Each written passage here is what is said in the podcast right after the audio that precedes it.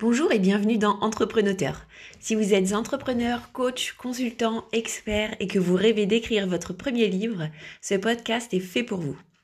À chaque épisode, je pars à la rencontre d'entrepreneurs qui ont déjà publié un ou plusieurs livres, avec pour ambition de récolter pour vous leurs meilleurs conseils en matière d'écriture, de publication et de promotion d'un livre dit de non-fiction.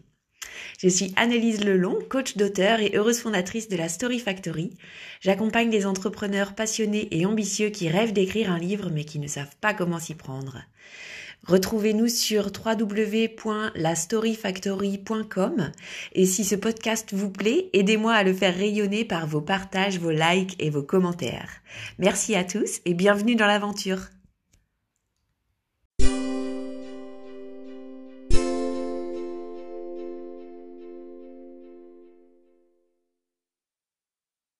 Bonjour, aujourd'hui j'ai l'immense plaisir de recevoir Marie Massy, libraire francophone installée à La Haye aux Pays-Bas.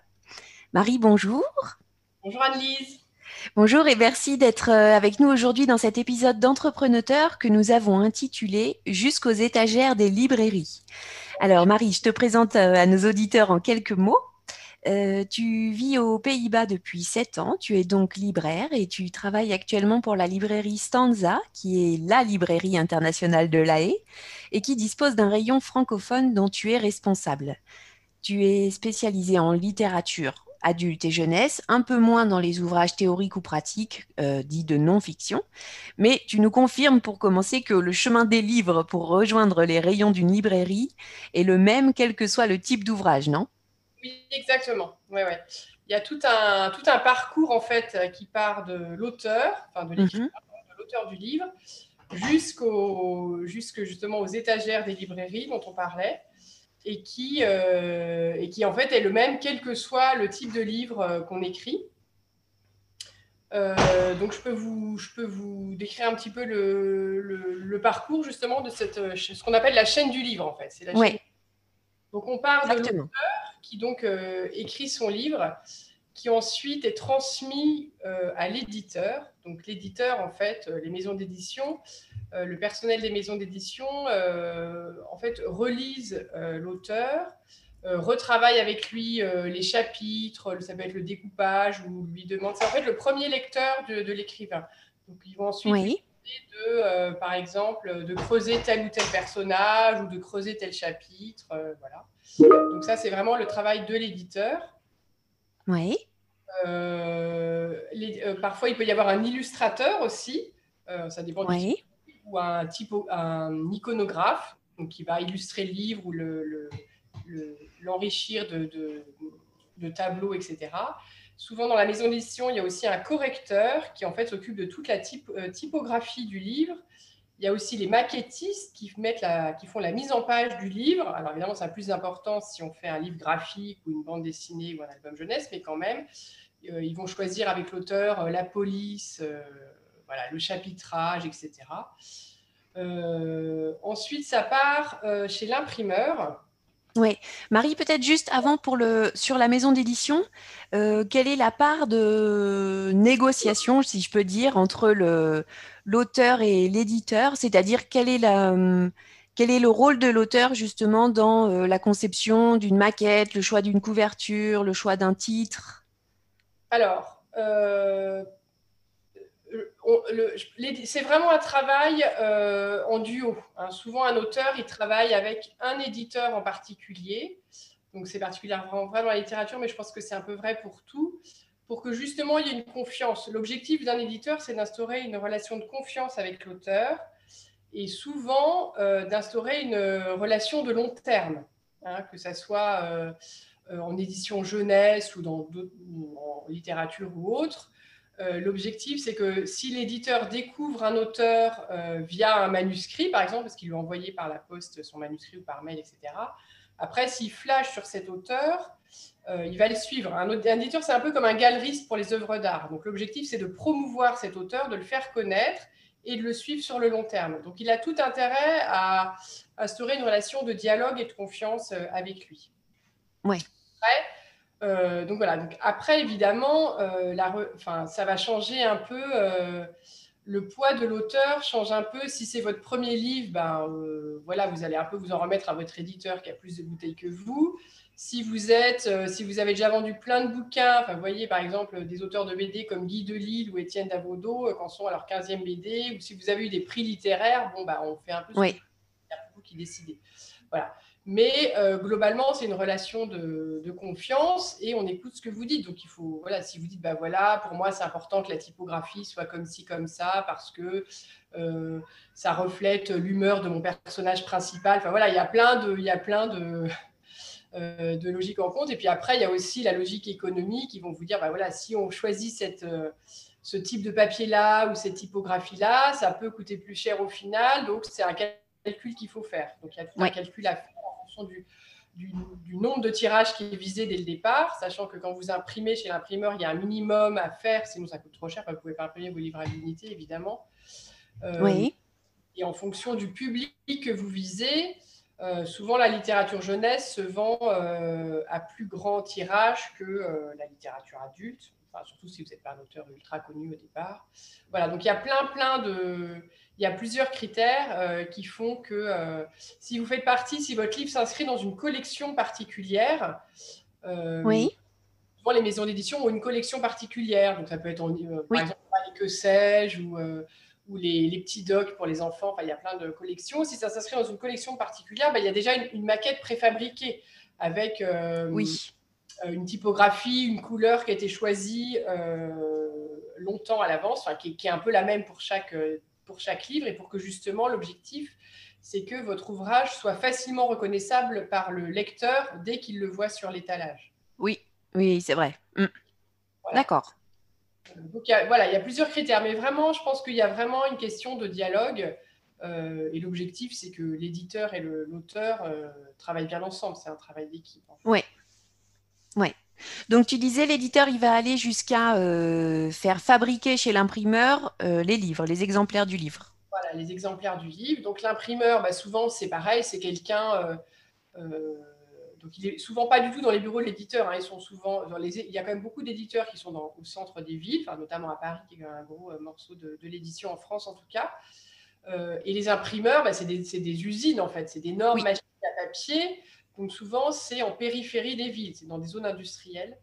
Euh, si vous avez l'occasion d'en visiter une, allez-y, c'est très impressionnant, c'est très beau. Oui. J'ai eu la chance de visiter euh, l'imprimerie d'un quotidien, euh, Le Progrès, en l'occurrence près de Lyon. Et c'est vraiment, ça imprime toute la nuit à une vitesse incroyable. un journal qui suit tout un, un, immense circuit comme sur un toboggan et tout, c'est vraiment génial. Ça sent le papier, l'encre, c'est assez magique. Oui. Euh, donc voilà, donc le livre part chez l'imprimeur qui fait plusieurs essais euh, par rapport euh, à, la couleur de l'encre, de la couverture, aux, illustrations s'il y en a. Enfin voilà, ça dépend si c'est en, bichromie, en quadrichromie. Enfin voilà, il y a tout un essai. Alors évidemment, si c'est un, auteur de BD, c'est une phase qu'il affectionne particulièrement et qui le stresse aussi. La, la, coloration a beaucoup d'impact pour une BD ou un album. Euh, donc voilà, donc ils font, voilà, ils font des essais pour euh, régler la machine. Et une fois que c'est mhm. parfait, que vous avez donné le feu vert, ils y vont. Donc là, quand ils y vont, c'est entre 500 et 10 000 exemplaires. Donc euh, une fois que, une fois que c'est lancé, D'accord. c'est lancé quoi. Donc voilà, oui. Les ouvrages qui sont publiés par une maison d'édition, ils sont rarement tirés à moins de 500 exemplaires, non? Ouais, non, non, ouais, c'est rarement moins. Euh, après, un premier roman, euh, c'est entre, entre 500 et 5000 exemplaires. Hmm. Euh, si, vous obtenez le prix Goncourt, hop, ça flambe. voilà. Après, bon, évidemment. là, par exemple, l'anomalie, là, qui est sortie en cet automne, qui a, qui a, bien marché au départ et qui ensuite a eu le prix Goncourt. Là, voilà, c'est un, un, Goncourt exceptionnel en termes de oui. popularité. Parce que j'ai entendu qu'on est à plus de 800 000 exemplaires, non? Assez euh, incroyable, enfin, même pour un ouais. assez démentiel. C'est euh, assez démentiel. Mais euh, voilà, un très très bon livre. Enfin, les, les auteurs qui vendent énormément, du style Amélie Nothomb et tout ça, c'est autour de 200 000 à chaque fois qu'ils sortent un livre. Mais la moyenne, un, livre, un auteur pas connu, en général, si vous en vendez 5 000, c'est déjà super. Quoi. Oui, très bien. Très bien. Alors, Marie, une fois que les exemplaires du livre sont fabriqués, qu'est-ce qui va arriver à ces exemplaires? Alors, ensuite, ces exemplaires, ils sont ils arrivent. Alors, il y a, plusieurs. Euh, donc, avant qu'ils arrivent chez le libraire, euh, il y a tout un chemin. Euh, oui. déjà, ils sont entreposés chez le distributeur. Alors, le distributeur, il travaille avec l'éditeur, et en fait, c'est celui qui est entre l'éditeur et le libraire, et qui s'occupe de l'acheminement du livre. donc, moi, je commande mes livres auprès du distributeur. Je passe mes commandes via un logiciel du libraire auprès du distributeur.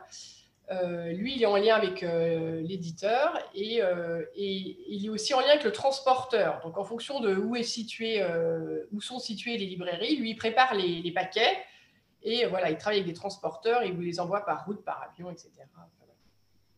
Alors, il faut savoir que les éditeurs, en général, ont très peu de stock chez eux parce que, comme je vous le disais, les éditeurs, en fait, c'est des bureaux avec des ordinateurs en centre-ville. Et par contre, le distributeur, c'est une énorme plateforme de stockage des livres. Donc, eux, ils, oui d'immenses hangars, assez robotisés, enfin, beaucoup robotisés. Et euh, eux, ils vous préparent les paquets avec euh, tous vos livres, etc. Les distributeurs. Oui, c'est vraiment de la logistique. Voilà, ça, c'est vraiment la, logistique pure. Euh, et le distributeur, il regroupe plusieurs éditeurs. Donc, dans ces immenses hangars, il y a plusieurs maisons d'édition voilà, qui sont classées. Je ne sais pas trop comment d'ailleurs, j'avoue, mais par ordre alphabétique probablement. Alors, il y a, des, il y a des, éditeurs, il y a un éditeur, Hachette en l'occurrence, qui est aussi très, qui, comme il est très gros, est aussi un distributeur. Donc, Hachette, par exemple, distribue aussi euh, les livres de chez euh, etc., plein d'autres euh, maisons, des plus petites maisons d'édition.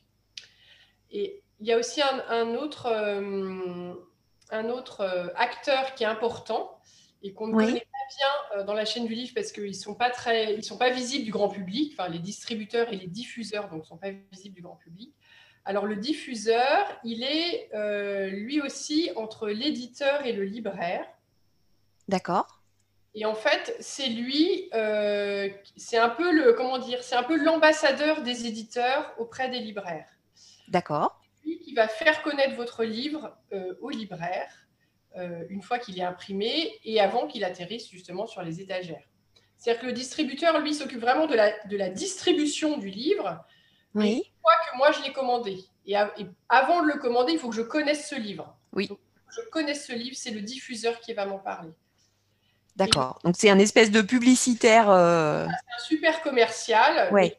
littéraire, parce que, bon, en général, il a quand même lu euh, les livres ou une bonne partie des livres dont il nous parle voilà, c'est un espèce de super euh, commercial euh, littéraire euh, qui est donc l'ambassadeur des éditeurs. Et lui aussi, en général, il regroupe plusieurs éditeurs. Il vous parle de plusieurs maisons d'édition. Et sa particularité à lui, c'est un boulot assez central et assez difficile, je dois dire, parce qu'il doit connaître à la fois très bien les maisons d'édition dont il parle, oui. et aussi très bien ses clients, c'est-à-dire les libraires, et c'est-à-dire le profil des libraires. C'est-à-dire que moi, en tant que libraire, il faut que je dise au diffuseur, bah, mes lecteurs, c'est plutôt, euh, c'est plutôt euh, euh, des enfants, des gens qui viennent pour des romans, ou alors ma librairie est située juste à côté d'une université de droit, donc j'ai aussi beaucoup d'étudiants qui viennent m'acheter des bouquins de droit et de RH et de gestion, etc. Ou alors je suis dans un village et en fait tout le monde vient, ou alors je suis dans une île très cosmopolite et j'ai plein de euh, d'étudiants étrangers qui viennent apprendre le français. Donc, j'ai besoin de bouquins euh, de FLE, en fait, de français en tant que langue étrangère. Voilà, il y a plein, plein de, euh, il y a plein de critères. Enfin, voilà. Oui, bien sûr. librairie qu'on est, ou alors je suis une minuscule librairie, ou bien je suis une énorme librairie et j'ai un gros rayon. J'ai décidé de me spécialiser en philo, en art, ou au contraire, j'ai un gros rayon vie pratique, jardinage, mm. etc. Enfin, voilà chaque librairie a sa spécialité en fonction de son lectorat et, du, oui. la part de marché qu'elle souhaite euh, développer, de la ligne éditoriale en quelque sorte que la librairie souhaite développer. Donc c'est important. Et donc le diffuseur, il, tient, il, prend, il tient compte de ça. Et en fait, il a une espèce d'énorme, euh, de comment dire, lui, il a en fait le catalogue de tous les libraires qu'il, de tous les, pardon, de tous les éditeurs qu'il représente. Et il présente ce catalogue aux libraires. Euh, donc il fait un peu, il, est assez nomade, hein. il fait un peu la tournée des popotes, euh, voilà. Oui, parce que tu disais que ce, ce, cette liste de tous les livres qui sont à disposition finalement, euh, ça représente un catalogue de, milliers d'entrées. milliers de titres, c'est un truc. C'est ça. Surtout en France, on est pas. Par exemple, la rentrée littéraire en France, c'est chaque année, il y a à peu près 500 nouveaux romans qui sont publiés en septembre. Et il y en a tout au long de l'année. En général, en janvier, c'est la rentrée des ados, et puis il y a des livres qui sont tout au long de l'année. Donc, euh, donc voilà. Donc en octobre, c'est souvent la rentrée des euh, universitaires, en fait, donc de livres spécialisés, euh, spécialisés. Donc effectivement, il y a des milliers de titres, et en tant que libraire, on ne peut pas tout connaître. donc lui, il arrive avec son immense catalogue qui est classé par, par catégorie, donc beaux-arts, peinture, vie pratique, RH, psychologie, enfin voilà, littérature, oui. etc. Euh, et, il nous présente les titres, euh, on en parle, etc. Moi, je lui dis aussi mes auteurs préférés. Enfin, voilà, c'est un dialogue toujours pareil. Et on dessine ensemble ce qu'on appelle les offices, donc les livres qui vont sortir, que moi j'aurai en librairie euh, dès qu'ils paraîtront. Au moment où, en fait, je les commande à l'avance pour que le livre, s'il sort de l'imprimeur, il, voilà, dans les trois jours, il soit dans les librairies. Hein, pour que quand, par exemple, le nouvel Astérix ou le nouveau, euh, euh, je sais pas, le, nouveau Wellebec sort, euh, pouf, il, voilà, il y, a, une diffusion aussi par la presse, parce qu'on en parle aussi, je vais en parler après.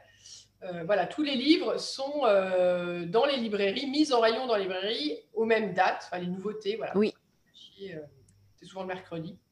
Bref, donc après, ça, c'est un calendrier un peu médiatique, en fait, qui est lié à ça. Oui, mais ce diffuseur, Marie, euh, il passe euh, combien de fois par an chez chaque libraire? Du coup, le diffuseur, il va chez chaque libraire? Ou il y a des espèces de rendez-vous collectifs quand même euh? Alors, en fait, il fait des tournées. Oui. Souvent, les diffuseurs, ils sont plusieurs hein, quand même, et ils, se répartissent le monde. la France, on va dire, et puis le monde après. Oui. de manière géographique. Donc, euh, évidemment, moi, en étant aux Pays-Bas, euh, je le vois moins souvent que si j'étais en région parisienne. Mais euh, donc, mon diffuseur, il est, il est responsable de globalement l'Europe du Nord. Et puis, je crois qu'il fait même un petit bout d'Afrique. voilà. Donc, ça répartit comme ça. Je le vois en moyenne trois fois par an. alors, après, il, vient, il, voit plus, il va plus souvent en France, enfin, dans les tournées en France. Alors, après, avec le Covid, évidemment, ça s'est fait beaucoup par Zoom. Mm alors l'avantage, c'est que du coup, euh, en tant que librairie à l'étranger, euh, ben, finalement, on les voyait aussi souvent que les librairies à Paris, donc c'était des côtés sympas. Euh, c'était que, ben, voilà, moi j'ai jamais plus, enfin, il y avait moins de problèmes de déplacement et finalement, on a tout fait par Zoom et on a pas mal suivi pas mal de diffuseurs comme ça, voire même d'éditeurs qui, de petits éditeurs qui s'auto-promeuvent ou qui promeuvent trois, trois, trois écrivains phares qui sont venus nous présenter sur Zoom leurs bouquins eux-mêmes. C'était assez chouette. D'accord. Mais j'imagine du coup, Marie, que pendant ces rendez-vous, bien évidemment, le diffuseur n'a pas le temps de présenter tous les nouveaux ouvrages qui sont sortis. Oui, bien sûr que non. Donc en fait, on discute ici un peu. Euh, à chaque fois, on discute. On dit, bah, dit, bah voilà, les six derniers mois ou les trois derniers mois, parce qu'en fait, entre temps, on s'envoie plein de mails hein, entre deux rendez-vous, mmh. etc. Il envoie des documents euh, euh, Excel en PDF avec des présentations de chaque livre, avec des photos. Enfin voilà, on a un peu une version PDF du livre un extrait, j'ai un document Excel où après, moi, je remplis euh, pour chaque, chaque titre combien je veux d'exemplaires, en fait. oui. Voilà. je lui dis 10 euh, exemplaires, 3 exemplaires de celui-là, etc. Et après, j'envoie ça et donc je reçois ma commande euh, au moment où ça sort. Oui, mais ça veut dire, Marie, que même si j'ai la chance que mon livre soit publié par une maison d'édition, d'abord, premièrement, il ne va pas obligatoirement se retrouver sur les étagères de tous les libraires et il va pas non plus obligatoirement être présenté euh, de façon, enfin, ou mis en avant de façon très poussée par le diffuseur. Le diffuseur, il va aussi lui sélectionner un peu les ouvrages qu'il préfère finalement. Oui. Est-ce que j'ai un risque que mon livre soit publié, mais que finalement il passe complètement inaperçu auprès du diffuseur, auprès des libraires? Euh, Alors, euh, comment dire? Honnêtement, non. Euh, parce que euh, faut savoir que l'éditeur, quand il euh, imprime un livre, il ne sait pas encore s'il va être vendu.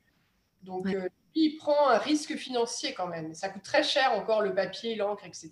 Et donc, quand on a 3000 exemplaires sur le dos, après, il faut les écouler parce qu'il faut, payer l'imprimeur, il faut payer l'auteur, l'éditeur, etc. il y a les salaires de tout le monde qui tombent. donc, il a quand même intérêt à le vendre. Donc, en fait, il y a un double travail à la fois de l'éditeur et du diffuseur pour euh, bien, euh, vendre chaque titre, chaque titre qu'ils ont décidé de, publier, justement. c'est pour ça que c'est important. je pense que ce qui est important pour un auteur, c'est d'être bien répertorié. c'est-à-dire d'être dans la bonne case en quelque sorte. C'est-à-dire que si vous faites un livre voilà. Évidemment que par exemple, moi, je suis une toute petite librairie et comme, comme vous le disiez au début, je suis plus sur la littérature, la BD et la jeunesse. Les livres euh, de gestion, de RH, euh, d'économie, bon, bah, le diffuseur, il ne s'attarde pas trop là-dessus avec moi parce qu'il sait que ce n'est pas mon public. Mais par exemple, dans des maisons dans des grosses librairies qui ont un gros rayon là-dessus, qui sont à côté d'universités ou qui sont dans des centres euh, où il y a plein de bureaux à côté, enfin voilà, dans un, centre city important, ou des librairies spécialisées, euh, voilà, ben là, il va en parler, il va en parler euh, en détail, et votre livre, il va, euh, il va atterrir sur les étagères, ça c'est sûr. donc l'intérêt, c'est que le livre, il soit dans les bonnes, dans les bonnes librairies, en fait. Il n'a pas besoin d'être dans toutes les librairies, mais il a besoin d'être dans les bonnes librairies et ensuite dans le bon rayonnage. Voilà. Mais bon, ça, les libraires, ils savent, ils savent mettre les, livres. Donc, double travail. Il y a à la fois, en fait, l'éditeur, il faut qu'il fasse connaître au diffuseur ses titres et, la catégorie, dans quelle catégorie ils sont. Et parallèlement, donc après, le diffuseur, il fait son boulot auprès des libraires. Et, de son côté, l'éditeur, il a aussi des attachés de presse. Donc, des attachés de presse, c'est en fait ceux qui travaillent dans le pôle communication de la maison d'édition et qui, eux, vont faire connaître les auteurs euh, et leurs ouvrages auprès de la presse, c'est-à-dire auprès des journalistes oui. presse écrite, euh, télé, radio, euh, médias, euh, les réseaux sociaux, à la fois leurs propres réseaux sociaux et aussi les blogueurs, c'est-à-dire les influenceurs. Oui. Donc, ça peut être des blogueurs, donc soit des gens connus, soit des gens qui sont férus de littérature et qui ont ouvert leur compte Instagram, Facebook, ce que vous voulez. Euh, et qui du coup euh, postent régulièrement et qui ont plein de followers en fait, qui postent régulièrement leur coup de cœur et qui ont plein de followers. Voilà. Donc ça c'est le boulot de l'attaché de presse, euh, de faire rayonner, de faire connaître l'auteur à des gens qui peuvent en parler. Parce que évidemment, si vous avez un petit article dans la presse locale, dans un journal culturel, si on parle de vous à la radio ou à la télé, ça fait un pic dans les ventes, bien sûr. Oui, donc c'est cet, attaché de presse et ce service communication qui vont aussi envoyer des exemplaires euh, euh, en cadeau finalement. Il y a des exemplaires papier, il y a des exemplaires euh, numériques aussi. Enfin voilà, il y a tout voilà, pour vous faire connaître, qui vont envoyer aussi des belles photos pour, à la presse pour s'ils veulent illustrer un article, etc. Donc ce travail-là a de l'importance. Oui. L'autre moyen de se faire connaître aussi en tant qu'auteur, c'est son propre réseau à soi. Enfin, l'auteur, euh, si l'auteur, euh, il est lui-même euh, assez branché à réseaux sociaux, qu'il a plein d'amis, que qu'il propose à la librairie de son quartier de faire une séance de dédicace, une petite conférence et tout, ça participe aussi de tout ça. Enfin, ça fait connaître tout ça. Parce qu'effectivement, les, les, librairies, on aime bien, bon, évidemment que le Covid, c'est un peu compliqué, mais on aime bien aussi recevoir des écrivains, les interviewer, qui nous racontent comment euh, est né le livre, comment sont nés les personnages, etc. Et qui une dédicace euh, après auprès des lecteurs, c'est toujours un, événement sympa. Et c'est toujours un moment où on vend beaucoup de livres, en fait. Bien sûr, bien sûr. Alors Marie, euh, toi, tu nous as dit que voilà, finalement, les livres arrivent sur tes étagères parce que c'est toi qui les as présélectionnés finalement et qui les as commandés auprès du distributeur. après la promotion, après discussion avec le diffuseur. Euh, et alors, une fois qu'ils sont sur tes étagères, euh, qu'est-ce qui va leur arriver? Ah bah, ils se reposent là. Alors, qu'est-ce qui leur arrive? Alors, l'objectif, évidemment, c'est qu'ils ne s'endorment pas sur mes étagères euh, des mois et des mois. Euh, en, général, euh, la, en général, un libraire, il donne un an au livre. alors, après, ça dépend évidemment de la place qu'on a. Il y a des librairies. voilà, puis ça dépend de, un peu la, ligne de chaque libraire. Mais la moyenne, c'est que les livres, ils restent entre trois mois et un an sur les, étagères. Mm-hmm. et, ben, et puis après, on Alors nous, voilà la manière dont je fonctionne, mais je pense que c'est un peu le même cas partout. C'est-à-dire que le livre, il y a trois endroits, il peut être entreposé dans une librairie. Bon, bah, il y a les rayonnages, vraiment comme dans votre bibliothèque à la maison, donc les rayonnages le long du mur. En général, il y a une ou deux tables centrales où on voit les livres non pas sur la tranche, mais sur la couverture. Oui. Et aussi la vitrine de la librairie. Mhm. Donc il y a trois endroits et en fait, on fait voyager les livres. Euh, c'est-à-dire que bah, votre livre, quand il vient de sortir, euh, si c'est un truc très attendu ou c'est un livre que vous avez adoré, que vous voulez promouvoir, euh, bah, il, va, bah, il, va, être en vitrine. Euh, où il va être sur la grande table. Euh, alors bien sûr, on fait un peu tout ça, les libraires, le livre qu'on a adoré, parce que qui n'est pas forcément, parce qu'il y a le livre dont tout le monde parle dans les médias. Par exemple, les quotidiens. Euh, il faut savoir que le jeudi, ils ont tous un supplément. c'est le supplément mm. littéraire, c'est tous les jeudis. Donc il y a le supplément, donc il y a comment dire, il y a le livre qui est promu par les médias que tout le monde attend, etc. C'est toujours un peu les, les, grands écrivains qui sortent. Et puis il y a aussi des auteurs qui sont moins connus euh, des médias, mais qui cartonnent en librairie parce que, euh, je sais pas, les libraires les adorent et que donc, euh, en tant que libraire, vous avez vos petites post-it en forme de cœur, vous vous mettez un résumé, un petit résumé. Enfin, je pense qu'on a tous vu ça dans les librairies qu'on aime. C'est pour ça qu'on va dans les librairies aussi. C'est parce qu'il y a un petit carton avec un trombone en disant, voilà, j'ai adoré ce roman ou ce polar parce que, ta, ta, ta, plein de suspense, etc. Donc voilà, on promeut les livres, enfin voilà, on met en avant les livres qu'on aime. Euh, il y a aussi le fait qu'on discute évidemment avec euh, la clientèle, donc les lecteurs qui viennent, qui nous disent euh, voilà, j'hésite, j'aime bien tel ou tel auteur, qu'est-ce que vous pourriez me conseiller qui pourrait me plaire aussi, etc. Donc on discute avec eux, on essaye de les conseiller au mieux. Et puis après, s'ils reviennent, ben là, c'est génial parce qu'ils me disent voilà, voilà j'ai adoré le livre que vous m'aviez conseillé le mois dernier, donc là, je voudrais en découvrir un nouveau, qu'est-ce que vous en pensez, etc. Donc ça, c'est super aussi. Voilà. C'est que euh, chacun, en fait, il y a un, en fait, tout au long de la chaîne du livre, il y a un, dialogue qui se crée en fait entre les interlocuteurs. Et finalement, le libraire, c'est le maillon final. Enfin, le, maillon final, c'est. Mais euh, l'objectif, c'est à chaque fois de faire euh, partager sa passion du livre, sa découverte, à la fois de l'objet, mais aussi du contenu, bien sûr. Oui. Oui. Et, et si par malheur les livres ne sont pas achetés, qu'est-ce qui leur arrive? Alors, si les livres ne sont pas achetés, euh, vous pouvez. Alors, euh, c'est le seul objet qui, fait, euh, qui a ce. C'est un privilège, mais enfin, qui a ce droit-là en France. Hmm. on peut faire des retours. Alors, ce n'est pas sur tous les livres. Par exemple, les livres scolaires, ça ne fonctionne pas. Et c'est que sur les nouveautés, ce n'est pas sur le réassort. C'est-à-dire, voilà, ce n'est pas sur les commandes que moi je passe qui sont hors nouveauté. Euh, voilà, il y a en fait entre trois, entre trois mois et un an, vous avez le droit de, j'ai le droit de renvoyer des livres à l'éditeur qui me recrédite le, qui me recrédite une partie en fait de mon achat pour que je puisse lui racheter d'autres livres. D'accord. D'accord. Et, les livres que tu ne pourras pas retourner, euh, ils seront détruits. C'est ce que tu me disais quand on a préparé l'épisode. Non, en général, c'est les livres que je retourne. Euh, ah.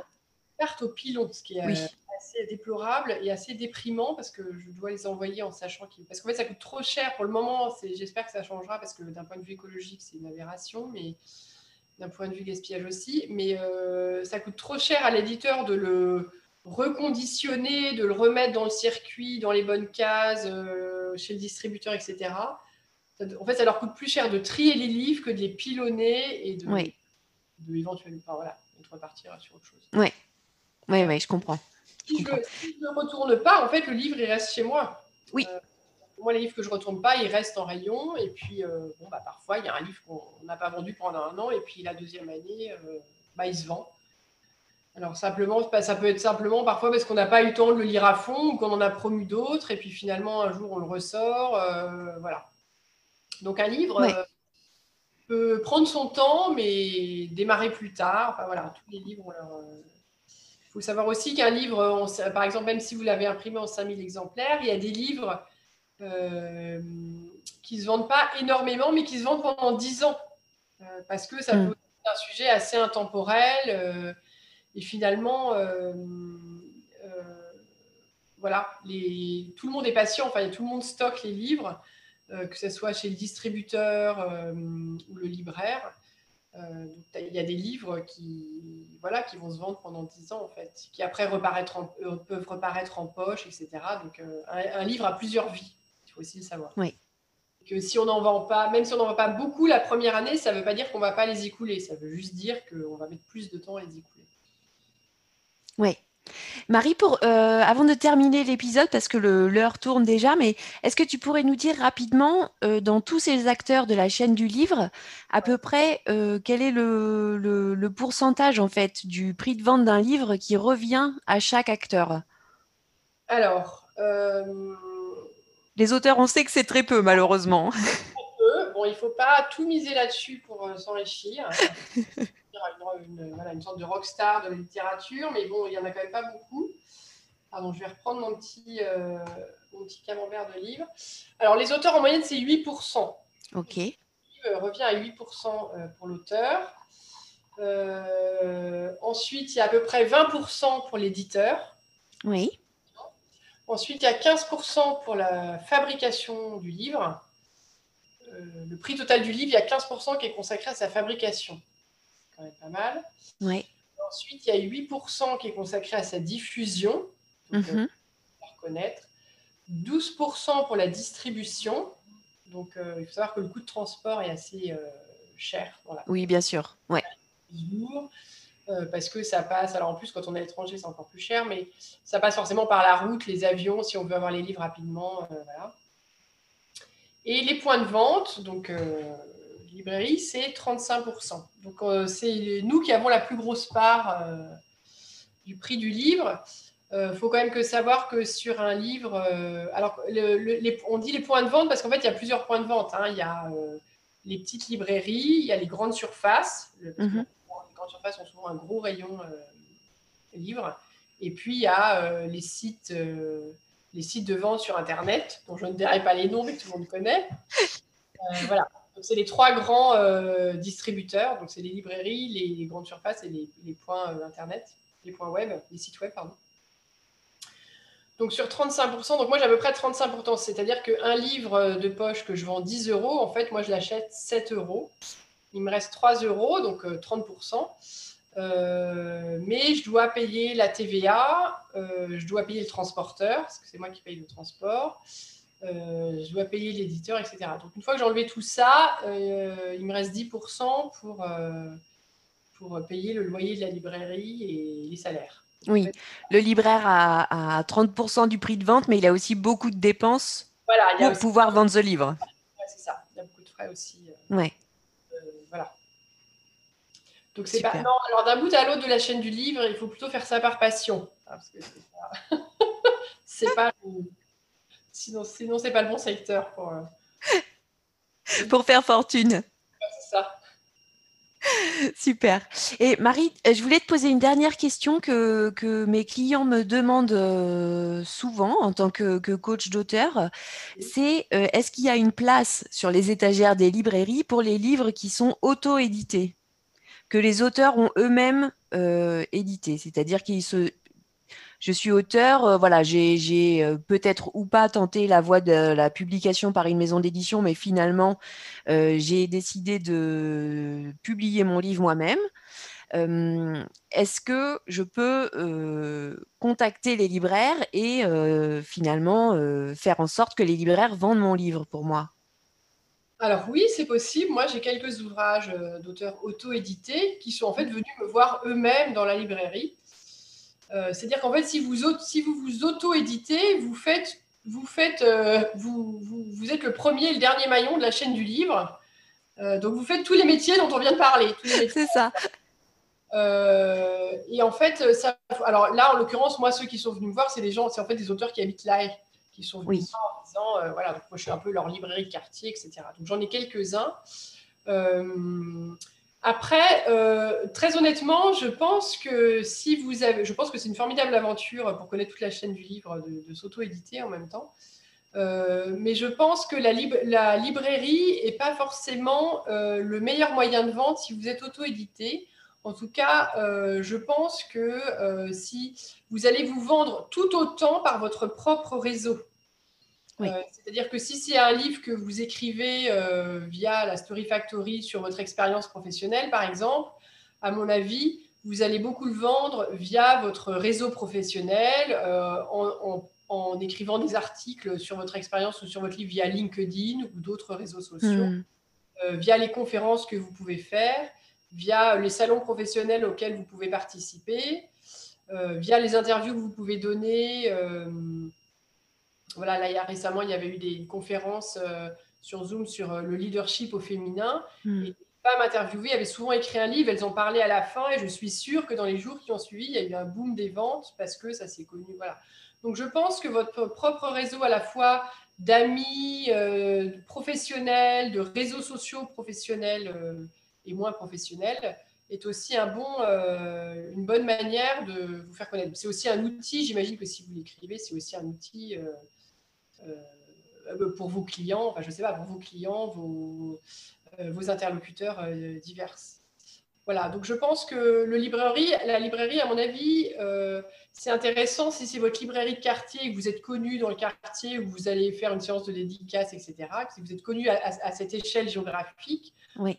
Si c'est une librairie, euh, comme on le disait tout à l'heure, qui est spécialisée euh, dans le domaine pour lequel vous écrivez. Donc là, c'est intéressant. À mon avis, c'est intéressant dans les deux cas.